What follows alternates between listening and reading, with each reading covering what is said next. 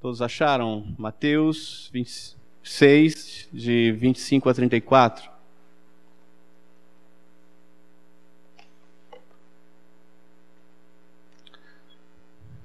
A palavra de Deus diz o seguinte: Portanto, eu lhes digo, não se preocupem com a sua própria vida, quanto ao que comer ou beber, não, nem com o seu próprio corpo, quanto ao que vestir.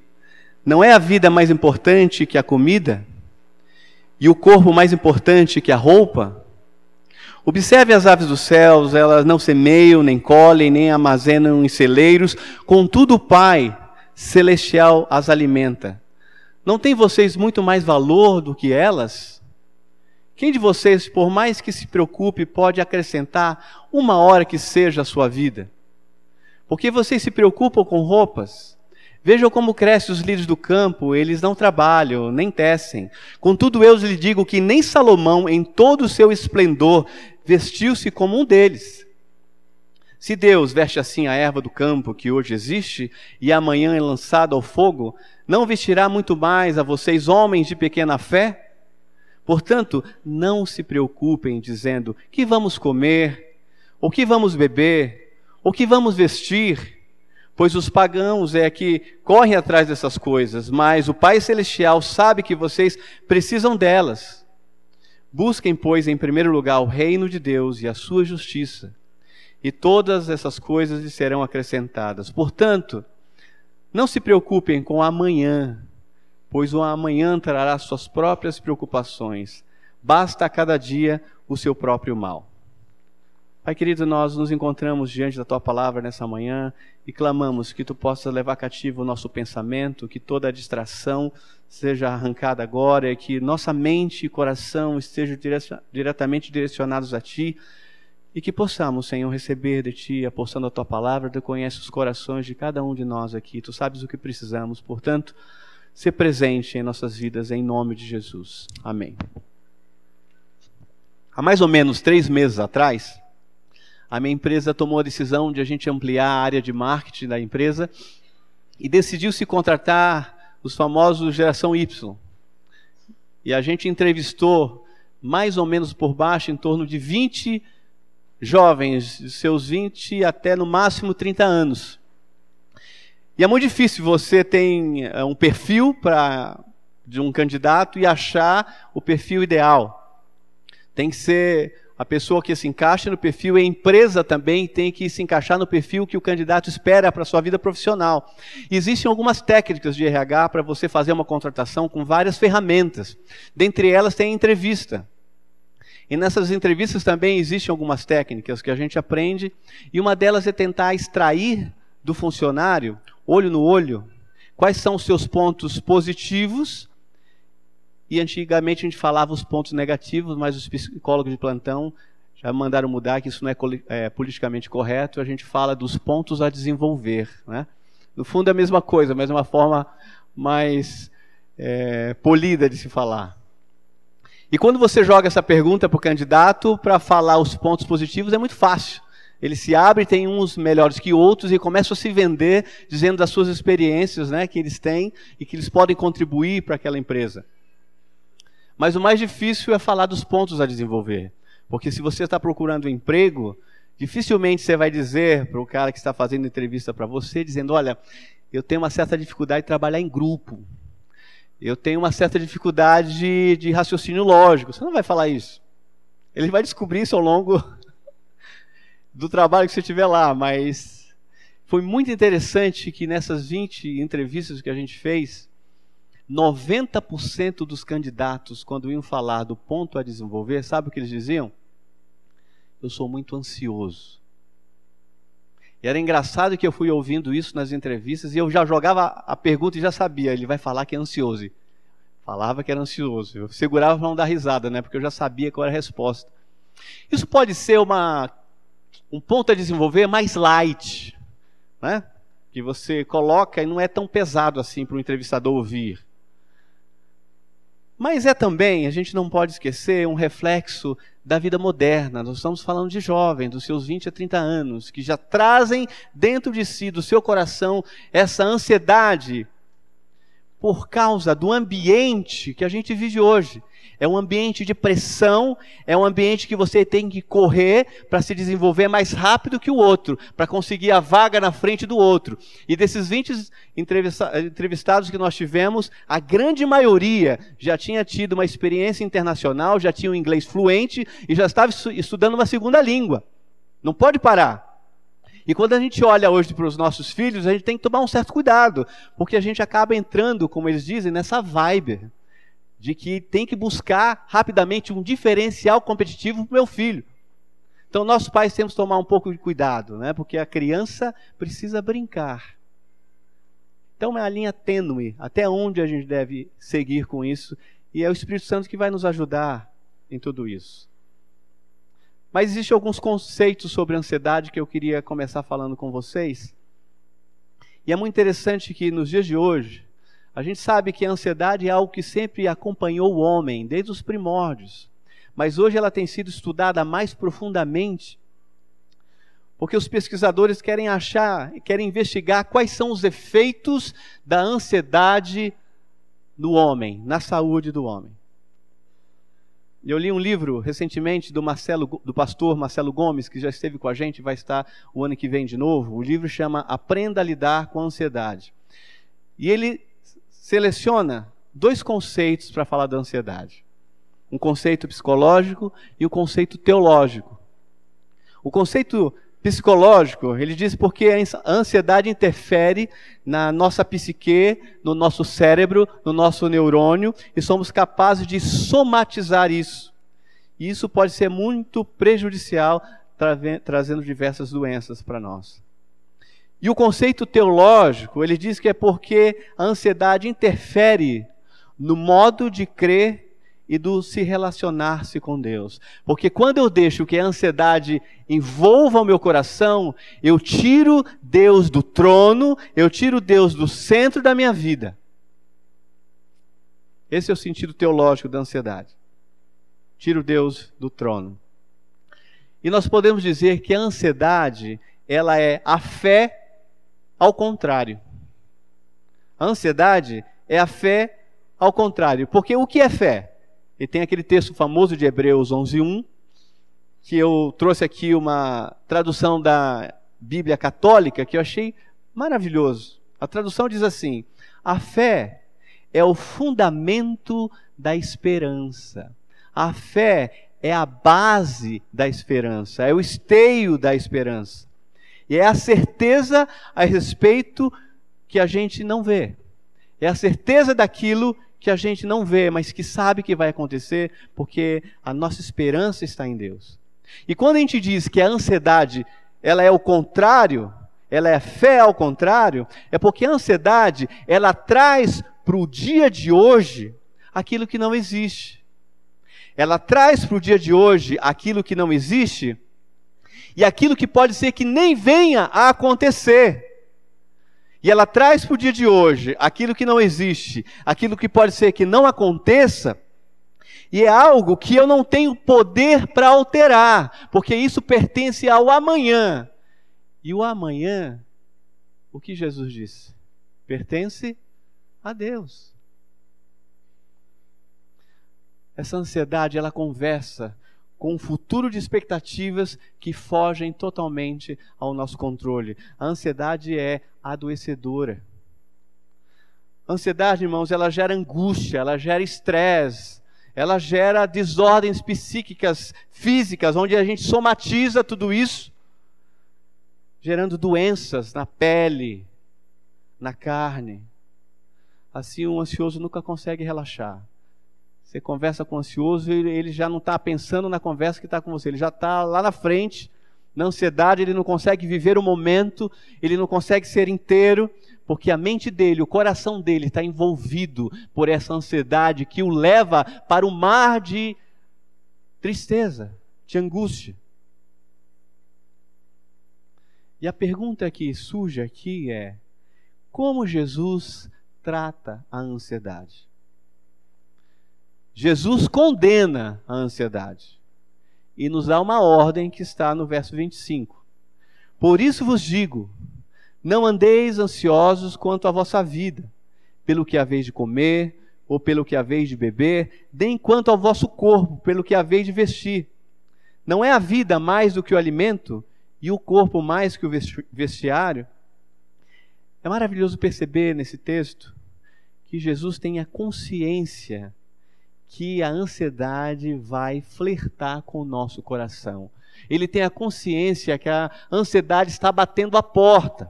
Ele sabe que na nossa vida, no dia a dia, a ansiedade vai querer tomar conta do nosso coração, do nosso ser. E ele diz para a gente: não estejais ansiosos. Mas a ordem dele é: fuja da ansiedade. E é maravilhoso ver em Hebreus 2,18, diz o seguinte: Porque naquilo que ele mesmo sendo tentado, padeceu, pode socorrer aos que são tentados. Hebreus está dizendo que Jesus, como ele esteve aqui, pisou nesse chão que a gente está pisando, esteve sujeitos, sujeito à ansiedade, e venceu essa tentação, quando eu e você estivermos passando por esse momento onde a ansiedade está flertando com o nosso coração, querendo dominar a nossa vida, ele é suficiente para nos socorrer e nos livrar dessa tentação. Agora a pergunta é como ele reagiu diante de situações difíceis, às quais ele poderia se entregar totalmente a essa ansiedade. Eu quero falar de dois exemplos bem rápidos aqui. Um deles é a morte de Lázaro e a segunda é a oração no Getsemane. Jesus era muito amigo de Lázaro. Eles eram amigos muito próximos. Jesus amava Lázaro. E ele estava trabalhando, Jesus fazendo seu ministério, a um dia de viagem da casa de Lázaro. E Lázaro é, ficou doente de uma doença muito séria e as irmãs desesperadas chamaram um amigo, pediram para avisar Jesus que Lázaro estava doente. Uma doença séria e poderia morrer a qualquer momento. Esse amigo saiu, levou um dia até chegar na presença de Jesus e no caminho ele não soube, mas Lázaro morreu. E ele chegou lá correndo, talvez esbaforido, dizendo: Jesus, teu amigo está doente, está à beira da morte. Esse era um momento muito propício para que Jesus deixasse que a ansiedade entrasse no seu coração, ele largasse tudo e saísse correndo para socorrer Lázaro. Mas ele tinha uma agenda, ele tinha algo a cumprir. E Jesus é, conseguiu segurar-se nesse momento, não deixou que a ansiedade tomasse conta do seu coração e seguiu a sua agenda. E quando acabou a agenda, ele foi ver Lázaro. Mas já fazia quatro dias que Lázaro tinha morrido.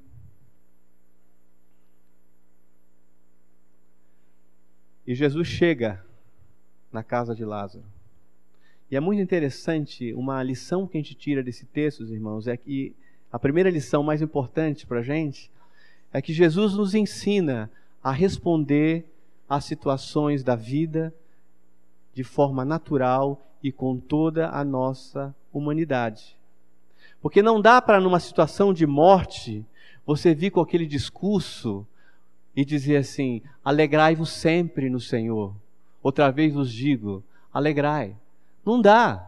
O ambiente ali é de dor, o ambiente ali é de sofrimento, é de tristeza. Mesmo porque esse alegrai-vos sempre no Senhor tem a ver com paz, esse alegrai-vos sempre no Senhor tem a ver com serenidade da alma, com estabilidade do meu coração. Não é sair cantando e pulando, sou alegre do Senhor. Não, isso não, não faz sentido. Isso não é responder de forma como a vida precisa ser respondida nesse momento de tristeza. E o que Jesus fez?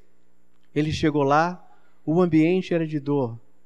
E Jesus simplesmente chorou. Ele estava respondendo a situação da como a vida deveria ser respondida de uma forma natural. Mas alguém pede perguntar, mas por que, que ele chorou se ele sabia que ia ressuscitar Lázaro? Porque o momento era de choro. O momento era de encostar ombro a, ombro a ombro e se agarrar ali, aqueles todos entes queridos que estavam sofrendo e derramar as lágrimas também. As circunstâncias da vida naquele momento exigia o choro, exigia a contrição. Portanto, em circunstâncias adversas, nós temos que responder conforme a nossa humanidade. E a gente tem que tomar muito cuidado, porque a gente não deve impor a nós mesmos e nem às pessoas que estão ao nosso redor um discurso triunfalista no momento de dor, dizendo: então, por que você está triste? Jesus morreu por você. Alegrai-vos sempre no Senhor. A gente tem que viver o momento e chorar com os que choram quando for a necessidade. Segundo exemplo de Jesus, de como ele tratou com esse momento muito crucial, onde a ansiedade quer tomar conta do coração, foi no Getsemane. E ali a alma dele estava profundamente triste, abalada. Ele sabia que ia morrer. E ele se apegou aos amigos mais próximos e chamou Pedro, Tiago e João e falou: Vamos orar comigo. Eu estou muito triste, eu preciso desse momento de vocês. Eu preciso me dobrar diante do Pai, eu quero vocês comigo. E ele os levou para orar.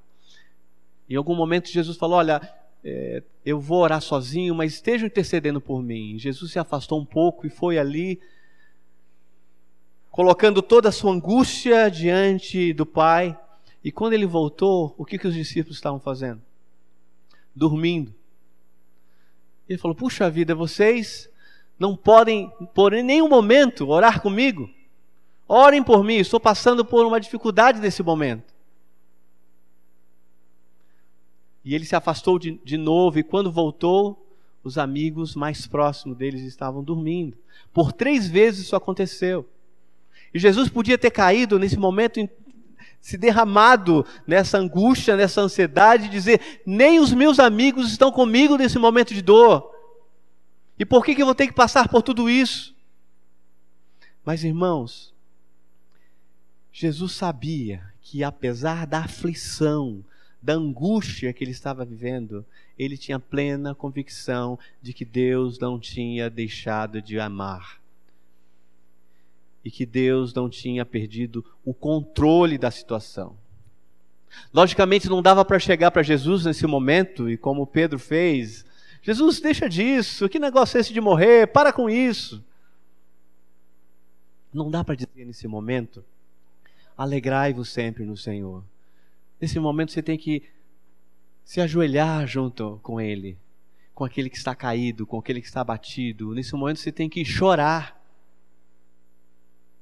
mas ter a, pen, a plena convicção de que Deus não nos deixou de amar e não deixou de ter o controle da, da, da circunstância e da situação. A circunstância naquele momento, no Getsemane, exigia choro e abatimento. Portanto, irmãos, não há problema nenhum em a gente passar por situações de conflito, de tristeza, de dor e reagirmos de acordo com a situação. No entanto, a gente não pode perder a fé de saber que Deus está conosco, apesar dos problemas. E o verso 25 ele diz: Não andeis ansiosos com que haveis de comer e beber, são coisas básicas, não é? Comer e beber são coisas básicas da vida. E ele está dizendo que nem nisso eu devo andar ansioso. Isso não é uma coisa fácil de a gente viver. Né? Eu sei que eu estou falando aqui, eu conheço o coração de alguns irmãos, eu tenho vivido a caminhada junto com alguns irmãos, alguns irmãos têm vivido a caminhada comigo. A gente sabe que não é fácil. E Paulo diz que ele vai completando a obra a cada dia no nosso coração. A gente não está pronto ainda. Portanto, essa questão da ansiedade é algo que a gente vai aprendendo. No dia a dia, Deus vai nos ensinando os princípios de como estar pronto a resistir que a ansiedade tome conta do meu coração. E eu tive o privilégio de viver ah, até os meus 15 anos no campo missionário. Meu pai foi missionário durante 35 anos no Amazonas e um tempo no meio da floresta, no Amazonas, a gente acompanhava ele. E meu pai era pastor missionário, só que ele não, é, não tinha um salário fixo.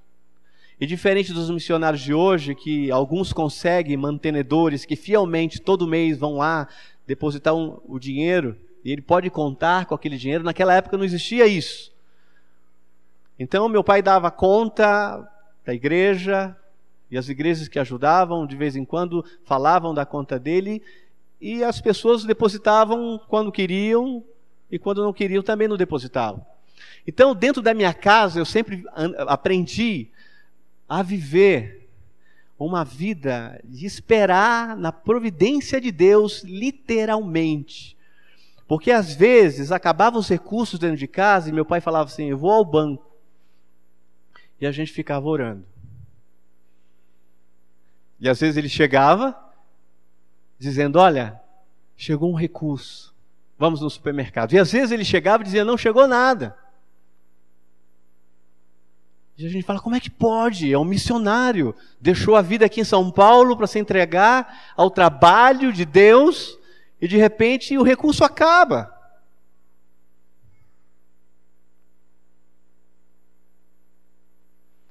Às vezes a gente passa por dificuldades e luta, e lutas, mas temos que entender que Deus está com a gente. Eu lembro nós já tínhamos voltado para Bauru, meu pai estava já com mal de Parkinson.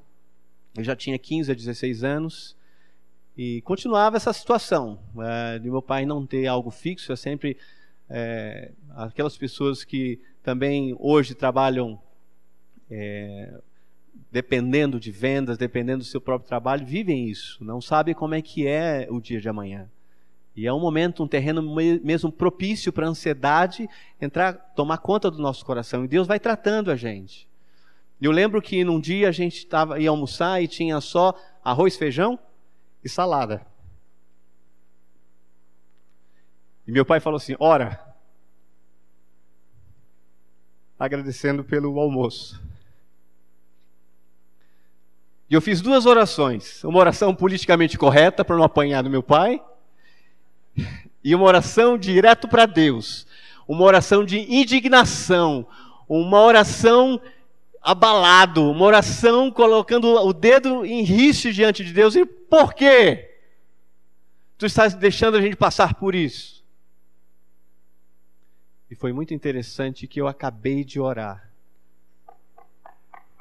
E bateram na porta. E eu levantei e fui atender a porta. E eu abri a porta, tinha um presbítero da igreja, tinha uma bandeja de ovos, entregou na minha mão, eu segurei a bandeja e falou assim: Márcio, eu estava no supermercado e Deus falou meu coração para dar isso para vocês aqui. Então tá aí, Deus abençoe. Virou as costas e foi embora. E eu fiquei com aquela bandeja de ovos na mão. e a vergonha. Aquela musiquinha, né? Meu mundo caiu. Deus, através da sua misericórdia, estava dizendo: Márcio, mesmo quando as coisas estão indo mal, eu não esqueço de vocês, o meu amor continua o mesmo.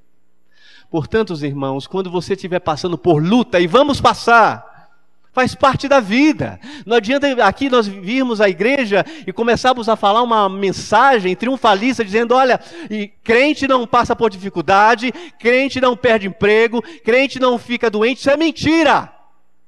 Mas o mais importante é dizer que nesse momento da dor, do sofrimento, Deus está conosco, Ele está presente mesmo passando pelo vale da sombra da morte, Ele está conosco. E essa palavra de Deus para o teu coração, nessa manhã, receba em nome de Jesus. Paulo, em Filipenses 4,12, disse: Eu sei o que é passar necessidade. Paulo passava por necessidade. Eu sei o que é ter fartura também. Aprendi e aí ele fala aqui: eu aprendi o segredo de viver contente em toda e qualquer situação. Seja bem alimentado, seja com fome, tendo muito ou passando necessidade.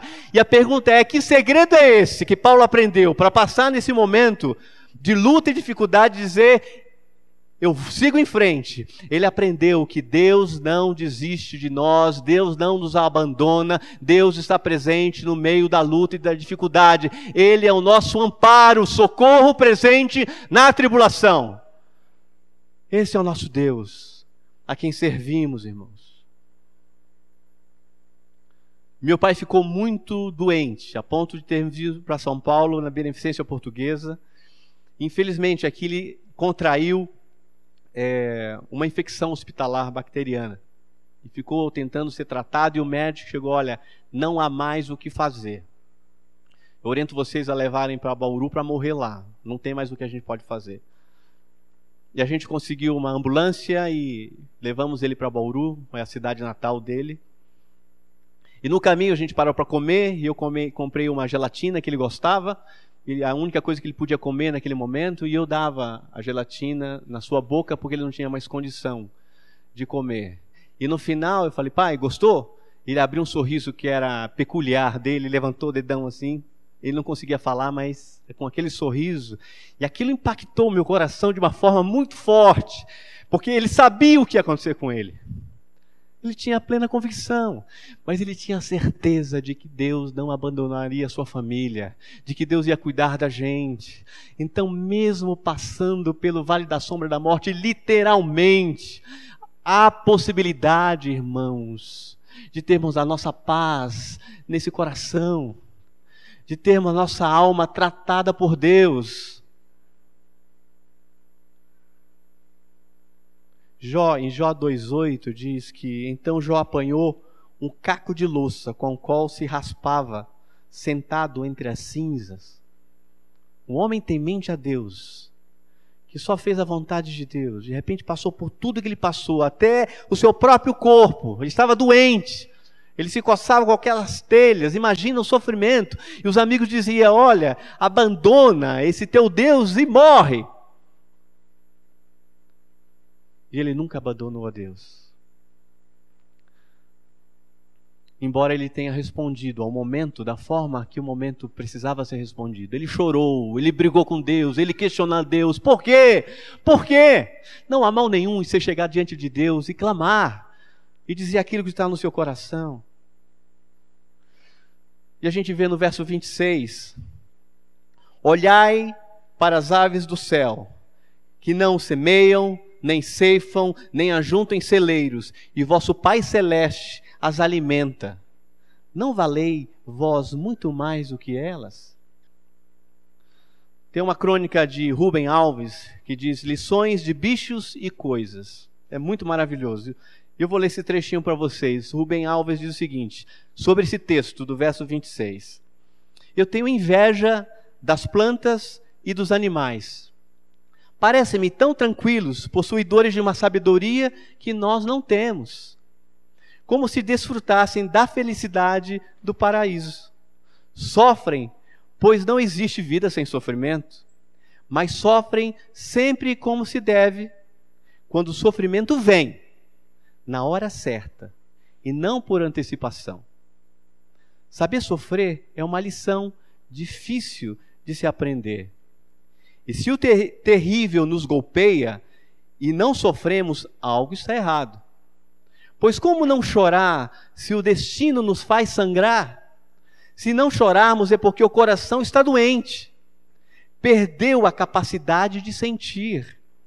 Mas sofrer fora de hora é doença também.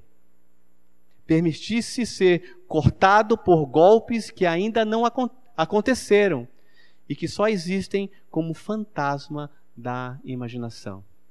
Que tradução maravilhosa, né? Que Deus deu ao Rubens, Rubem Alves. E a pergunta de Jesus é: porventura não valeis vós mais do que as aves? E parece uma pergunta infantil, boba. O que Jesus está querendo aqui é fazer com que a gente pense porque quando você está nesse topor, nesse momento de angústia, deixando que essa ansiedade envolva teu coração, você não consegue, consegue nem ver a coisa básica que uma criança vê. Por isso essa pergunta. E é lógico que a gente sabe que nós temos, nós somos importantes para Deus. E Jesus diz, irmãos, que a ansiedade deve ser extirpada do nosso coração. Agora vamos ser sinceros. É fácil vencer a ansiedade? Lógico que não. Não é fácil. E no jardim do Getsemane, voltando a esse exemplo que a gente falou de Jesus, diante da ansiedade, quando ela começava a querer entrar no seu coração, O que, que Jesus fez? Jesus foi orar. E ele nos ensina a fazer o mesmo. Ele nos convida a fazer o mesmo. E tem um texto de Hebreus que eu acho que é um texto maravilhoso, principalmente no momento desse, quando a ansiedade está flertando com o coração da gente. Está em Hebreus 4,16. Ele diz assim: Jesus nos convida dessa forma, assim sendo, aproximemo-nos do trono da graça com toda a confiança a fim de recebermos misericórdia e encontrarmos graça que nos ajude no momento da necessidade. Eu vou ler de novo. Assim sendo, aproximemo-nos de que trono? De um trono qualquer? Do trono da graça. De qualquer jeito? Não, com toda confiança. Para quê? A fim de recebermos misericórdia e encontrarmos graça que nos ajude no momento da nossa necessidade. Jesus está nos convidando, irmãos, aqui a gente abrir o coração como os salmistas fazem, fizeram. Os salmistas não tinham pudor diante de Deus, nem da diante das pessoas que iam cantar suas músicas. Ele abriam o coração, a alma e se depositavam diante de Deus e dizia: Senhor, meu coração saiu do lugar, saiu do compasso. Eu perdi a serenidade, eu perdi o prumo, eu perdi o centro da minha vida. Eu estou desesperado, eu perdi o equilíbrio. Deus nos convida a chegar com essa sinceridade diante dele e abrir o nosso coração. E diante dessa impotência que as situações adversas vêm até a nossa vida, a gente aprende que é só através dele e por ele que a gente pode conseguir na caminhada. Quando a ansiedade estiver cobiçando o teu coração, tentando encontrar espaço dentro de você, o convite de Jesus é: venha até o trono. Rasgue o seu coração diante de mim. Derrame a sua alma diante de mim. Que nesse momento oportuno que você está precisando, eu vou te resgatar. E eu quero concluir no verso 34 da Bíblia, a mensagem, tem um texto muito importante. A tradução maravilhosa também da mensagem diz assim: prestem atenção apenas do que Deus está fazendo agora e não se preocupem quanto ao que pode ou não acontecer amanhã. Quando depararem com uma situação difícil, Deus estará lá para ajudá-los. Preste atenção apenas no que Deus está fazendo agora e não se preocupem com o que pode ou não acontecer amanhã. Quando depararem com uma situação difícil, Deus estará lá para ajudá-los. Então eu queria terminar aqui pedindo que você preste atenção em três coisas que você deve levar para casa hoje. Três, três coisas que você deve levar para a sua segunda-feira. Três ensinamentos importantes que falamos aqui. Para que amanhã, quando a ansiedade bater a porta, você possa se agarrar a isso e dizer: Eu não vou me dobrar diante da ansiedade. A primeira delas é: Jesus nos ensina a responder às situações da vida da forma natural e com toda a nossa humanidade. Então, se o momento é de choro, chore. Se o momento é de tristeza, não tem problema nenhum você se entristecer. Não tem nenhum problema. Você não está pecando, você está apenas vivendo a sua humanidade com toda a integridade.